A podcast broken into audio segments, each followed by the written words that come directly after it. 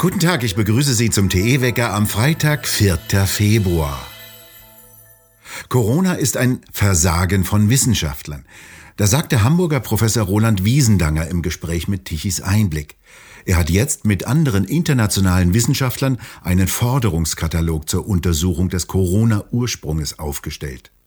Sie fordern in einem Papier, das Tichys Einblick vorliegt, die Nationen der Welt auf, anlässlich der Olympischen Winterspiele in Peking auf eine ergebnisoffene Untersuchung in Wuhan zu drängen.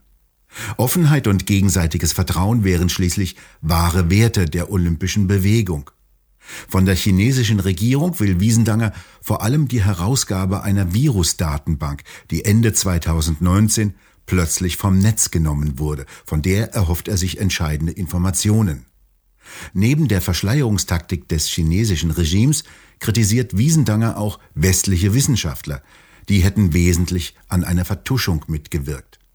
Denn genau vor zwei Jahren tauschten sich führende Virologen mit dem amerikanischen Chefvirologen Anthony Fauci über die mögliche Herkunft des Coronavirus aus.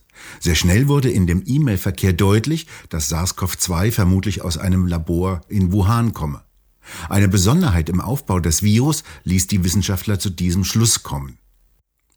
Fauci schrieb in einer dieser E-Mails, dass eine Veröffentlichung über den Ursprung im Labor der Wissenschaft im Allgemeinen und insbesondere der in China erheblichen Schaden zufügen und Wissenschaftler ablenken könne. Fauci und einige seiner Kollegen haben daraufhin eine groß angelegte Vertuschungsaktion gestartet. Sie kritisierten all diejenigen, die der Labortheorie vertraten, öffentlich als Verschwörungstheoretiker. Diese E-Mails wurden vor kurzem durch republikanische Abgeordnete in den USA bekannt und sorgen seitdem für immer mehr Aufsehen. Bekannt wurde dadurch auch, dass Fauci die sogenannte Gain-of-Function-Forschung in China finanziell kräftig unterstützte. Dabei untersucht man, mit welchen genetischen Schaltern die Verbreitung eines Virus verstärkt werden kann und mit welchen nicht. In den USA wurde diese Forschung aufgrund ihrer Risiken verboten und weil es in einem Labor zu Problemen führte. Beteiligt war auch der deutsche Virologe Drosten, der auch in Deutschland Kritiker als Verschwörungstheoretiker in Misskredit zu bringen versuchte. Zur Rolle Drostens sagte Wiesendanger gegenüber Tichys Einblick, es sei ein einmaliger Vorgang, dass Drosten und andere Wissenschaftler sich zusammengetan haben, um die Öffentlichkeit gezielt zu täuschen. In Österreich soll eine Impfpflicht kommen. Der Bundesrat hat mit den Stimmen von ÖVP, Grünen, Nerus und dem Großteil der SPÖ die Vorlage des Nationalrates abgesegnet. Jetzt muss der Bundespräsident das Gesetz unterschreiben und verkünden. In dem Gesetz steht drin, dass sich alle Österreicher ab 18 Jahren mit dem gentechnischen Impfstoff impfen lassen sollen. Ausnahmen bestehen für Schwangere, Genesene und Personen, die sich nicht impfen lassen können und dies mit einer ärztlichen Bestätigung belegen. In dem Gesetz ist weiterhin etwas von einem Strafrahmen von 600 bis 3600 Euro formuliert. Wer sich innerhalb von zwei Wochen nach Strafverfügung, wie es heißt, impfen lässt, müsse nicht bezahlen. Nicht diskutiert wurde, ob der sogenannte Impfstoff auch auf die neuen Varianten zugeschnitten wurde und Behaftung und Verantwortung für mögliche Impfschäden übernimmt. Heute vor 125 Jahren wurde Ludwig Erhard geboren. Er war von 1949 bis 63 Bundesminister für Wirtschaft und von 63 bis 1966 Bundeskanzler und gilt als Vater des deutschen Wirtschaftswunders. Er hat die soziale Marktwirtschaft eingeführt, die heute zu Grabe getragen wird. Wie Robert Habeck die soziale Marktwirtschaft Ludwig Erhards beerdigt, schreiben Sie Roland Tichy. Was tut denn Robert Habeck? Naja, Robert Habeck hat in der Tat eine Politik vor, die die Preisfreigabe rückgängig macht. Er will ja den Unternehmen Zuschläge erlauben zu ihren Preisen und diese Zuschläge auch ersetzen, wenn sie bestimmte Investitionen in irgendwelche Fantasieobjekte vornehmen, die er sich vorstellt im Energiebereich oder alles, was man heute so als grün labelt, also den üblichen grünen ähm, Betrugsmechanismus. Dadurch soll sollen Preise staatlich reguliert werden. Die Produktion soll wieder gelenkt werden äh, in Bereiche, äh, in die man es haben will. Also es soll nicht mehr produziert werden, was die Konsumenten brauchen oder wollen oder kaufen möchten, sondern produziert werden soll, was der Staat glaubt, das wichtig ist. Das soll immer mehr Bereiche erfassen. Da gibt es ja auch eine europäische Richtlinie, die Taxonomie-Richtlinie, die soll ebenfalls dazu beitragen, zusammen mit der EZB durch die Kreditvergabe die Produktion zu lenken.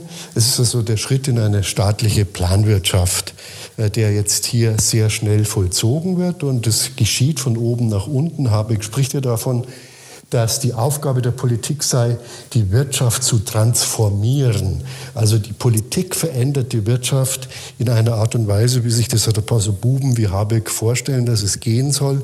Äh, und ich glaube, das ist der elementare Unterschied. Ludwig Erhard ging davon aus, dass die Wirtschaft sich dahin entwickelt, wo der mündige Verbraucher will, dass sie hingehen soll und wohin Unternehmer sie auch vorwärts treiben, weil sie Innovationen, neue Produkte oder Ideen haben. Aber auf die Idee, dass Beamte Beamte und der Wirtschaftsminister entscheiden, was gekauft und was produziert werden soll. Da wäre er nicht draufgekommen, beziehungsweise genau diese äh, Allmachtsfantasie hat er ja zerschlagen und wir alle den Wohlstand dadurch erhalten. Bisher sind ja alle Beispiele fürchterlich in die Hose gegangen, wo staatliche Planer beanspruchten zu wissen, äh, wohin die Wirtschaftsreise gehen muss. Steht uns das jetzt auch bevor? Ja, ja, das ist eine historische Erfahrung, aber die DDR ist jetzt schon ein paar Jahrzehnte kaputt. Die DDR war ja auch so ein Produkt der Planwirtschaft. Planwirtschaft klingt so rational, da macht man einen Plan, aber wir wissen, dass eben der Plan nie aufgeht.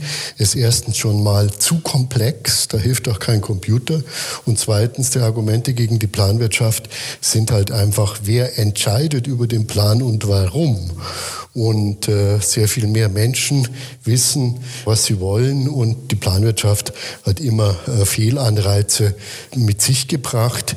Die ganze Sowjetunion ist ja letztlich darin, daran äh, kollabiert, dass sie nie in der Lage war, diesen Plan rational wirklich aufzustellen und umzusetzen. Denn es ist gegen den Menschen, gegen den Menschen, die Ideen haben, die Fantasien haben, die etwas Neues entwickeln, die aber auch etwas Neues haben. Moden ändern sich, Menschen haben unterschiedliche Bedürfnisse, unterschiedliche Bereitschaften. Manches, was gestern noch der Renner war, geht heute nicht mehr.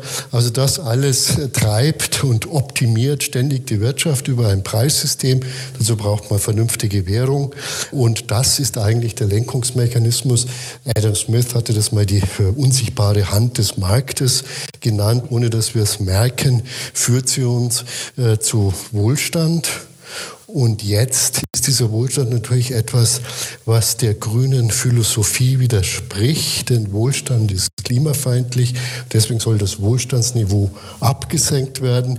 Die zentrale Größe für alles, natürlich, was wir tun, ist Energie. Dadurch, dass man Energie extrem verteuert, jetzt kostet der Liter Benzin streckenweise schon über zwei Euro. Indem man Energie verteuert, will man das Wohlstandsniveau absenken. Denn wir müssen ja wissen, ein Brötchen ist nicht Mehl, sondern ein Brötchen ist im Wesentlichen die Energie, die es zum Backen braucht. Äh, jedes Getreidekorn ist mit Diesel gedüngt, weil der Bauer Diesel braucht, um es äh, zu ernten und zu verarbeiten. In jedem der Produkte, die wir kennen, steckt Energie. Das heißt, wenn man die Energiepreise so hoch treibt, wie es derzeit die Bundesregierung macht und gleichzeitig die Energie verknappt, führt es dazu, dass alle Preise explodieren. Und wenn alle Preise explodieren, explodieren, dann werden wir alle ärmer, weil unser Einkommen eben nicht steigt, sondern wir können uns für unser Geld weniger kaufen. Das nennt man Armut für alle, Modell Habeck. Roland Tichy, Dankeschön. Auf steilem Sturzflug nach unten befindet sich die Aktie des Meta-Konzerns. Das ist jener US-Konzern, zu dem auch Facebook und Instagram gehören. Der Konzern steht in den USA massiv unter Druck. Eine Whistleblowerin hatte vor kurzem interne Studien ausgeplaudert, wie gefährlich Instagram für junge Menschen sei und wie Facebook manipuliere und eine Gefahr für die Demokratie darstelle. Es gibt konkrete Überlegungen, Facebook zu zerschlagen. Dem wollte Konzernchef Zuckerberg mit der Gründung der Dachgesellschaft Meta zuvorkommen. Zu schaffen macht Facebook vor allem, dass iPhone-Hersteller Apple in seinen neuen Softwareversionen den Nutzern noch mehr Privatsphäre auf dem iPhone eingeräumt hat. So müssen iPhone-Nutzer ausdrücklich gefragt werden, ob ihre digitalen Spuren von Facebook und anderen Anbietern nachverfolgt werden dürfen. Viele Nutzer lehnen das ab und dadurch sinkt das Werbegeschäft von Facebook, die Haupteinnahmequelle. Die Aktie verlor über 20 Prozent an Wert. Das kostet der Konzernboss Zuckerberg über 20 Milliarden Dollar. In Peking beginnen heute die Olympischen Winterspiele. 149 Sportler aus Deutschland reisten in mehreren Gruppen nach China.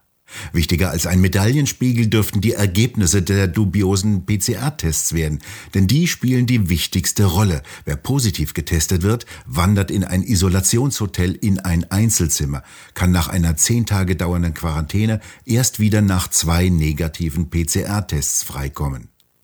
Der Sportvorstand im Deutschen Skiverband, Wolfgang Mayer, hatte bereits im Herbst gesagt, er könne jeden Sportler verstehen, der auf die Spiele verzichtet.